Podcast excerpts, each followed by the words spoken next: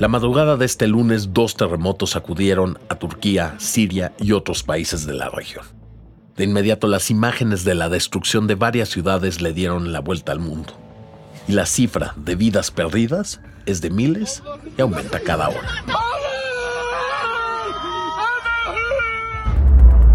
Soy Valentín Cataldo y vamos con N Diario, un producto de N Podcast. No olviden suscribirse, activar la campanita de notificaciones y visitar nuestra página nmas.com.mx. Este martes 7 de febrero, los terremotos en Turquía y Siria. El primer terremoto tuvo magnitud 7.8 y comenzó a las 4.18 de la mañana de este lunes. Además de los dos países más afectados, se sintió el Líbano, Israel, Egipto y Chipre. El epicentro se ubicó en la ciudad de Gaziantep, en la región sur-centro de Turquía. Hubo varias réplicas, pero la más destructiva fue la de magnitud 7.5. El primer sismo fue igual de potente que el más fuerte registrado en aquel país en 1939. El presidente de Turquía, Recep Tayyip Erdogan, dijo que aún es pronto para saber la cifra final de muertos. Siria, que desde hace 11 años está inmersa en una guerra civil, ha recibido apoyo del personal militar de Irán, su principal aliado, para ayudar en el rescate de personas que aún se encuentran bajo los escombros. En todo el territorio turco se han desplegado casi 10.000 rescatistas para ayudar a la gente atrapada.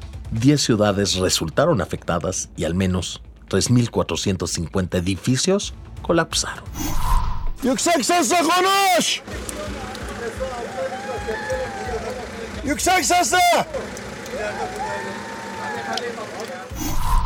Las condiciones del clima no ayudaron en nada. La noche de este lunes en Kahramanmaras había una temperatura de 4 grados centígrados. En algunos lugares, incluso la nieve dificulta los trabajos de rescate. Entre los edificios destruidos está el castillo de Gaziantep, utilizado por los antiguos imperios romano y bizantino entre los siglos II y VI de nuestra era. Actualmente fungía como una de las atracciones turísticas más importantes de Turquía y además funcionó como el museo panorámico de la defensa y el heroísmo de Gaziantep. Un vocero del secretario general de la ONU, Antonio Guterres, afirmó que los sismos interrumpirán la ayuda humanitaria que ya estaban brindándole a Siria, donde millones de personas dependen de ella para sobrevivir. Por otro lado, Catherine Smallwood de la Organización Mundial de la Salud dijo que se espera que más edificios colapsen en ambos países y que el número de muertos podría aumentar hasta ocho veces más con respecto a las primeras cifras.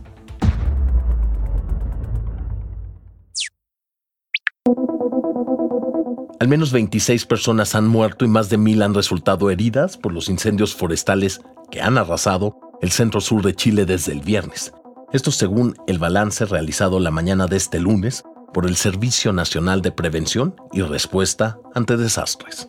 Y eso no es todo. Las llamas han acabado con más de 274 mil hectáreas. Alrededor de 1.550 casas se han visto afectadas y por lo menos 3.300 personas han quedado damnificadas. La intensidad ha sido tal que el presidente Gabriel Boric decretó estado de excepción constitucional de catástrofe en las zonas más afectadas. Esto implica el poder disponer de recursos adicionales para controlar la emergencia que se vive, así como restringir el libre tránsito y utilizar fuerzas militares para contener el desastre. ¿Pero qué ha provocado e intensificado estos incendios? Bueno, es una combinación de las altas temperaturas que superan los 40 grados, los vientos fuertes y la baja humedad. Todo esto ha provocado que el fuego continúe y la cifra de muertos, heridos y damnificados aumente. Cientos de bomberos y más de 3.000 brigadistas ya atienden la crisis. Países como España, Estados Unidos y Argentina ya enviaron aviones con bomberos para ayudar a controlar y detener el fuego.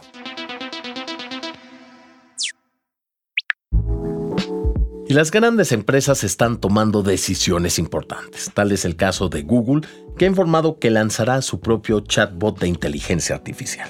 ¿No les ha pasado que tienen una pregunta, la colocan en el buscador y este lanza respuestas genéricas? Bueno, pues BARD, el nombre de la herramienta de Google, supuestamente podrá darte esas respuestas concretas. La idea proviene del gran éxito del chat GPT, un bot de inteligencia artificial que salió al público el pasado 30 de noviembre y que hoy en día ya cuenta con aproximadamente 100 millones de usuarios.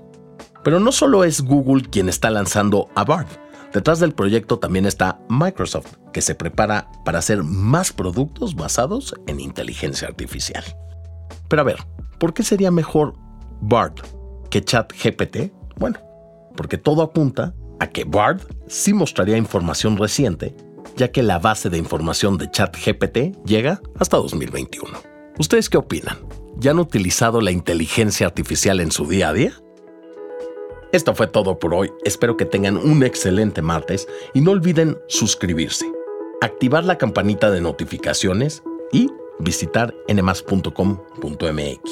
Nos escuchamos mañana aquí en NMAS Diario, un producto de NMAS Podcast.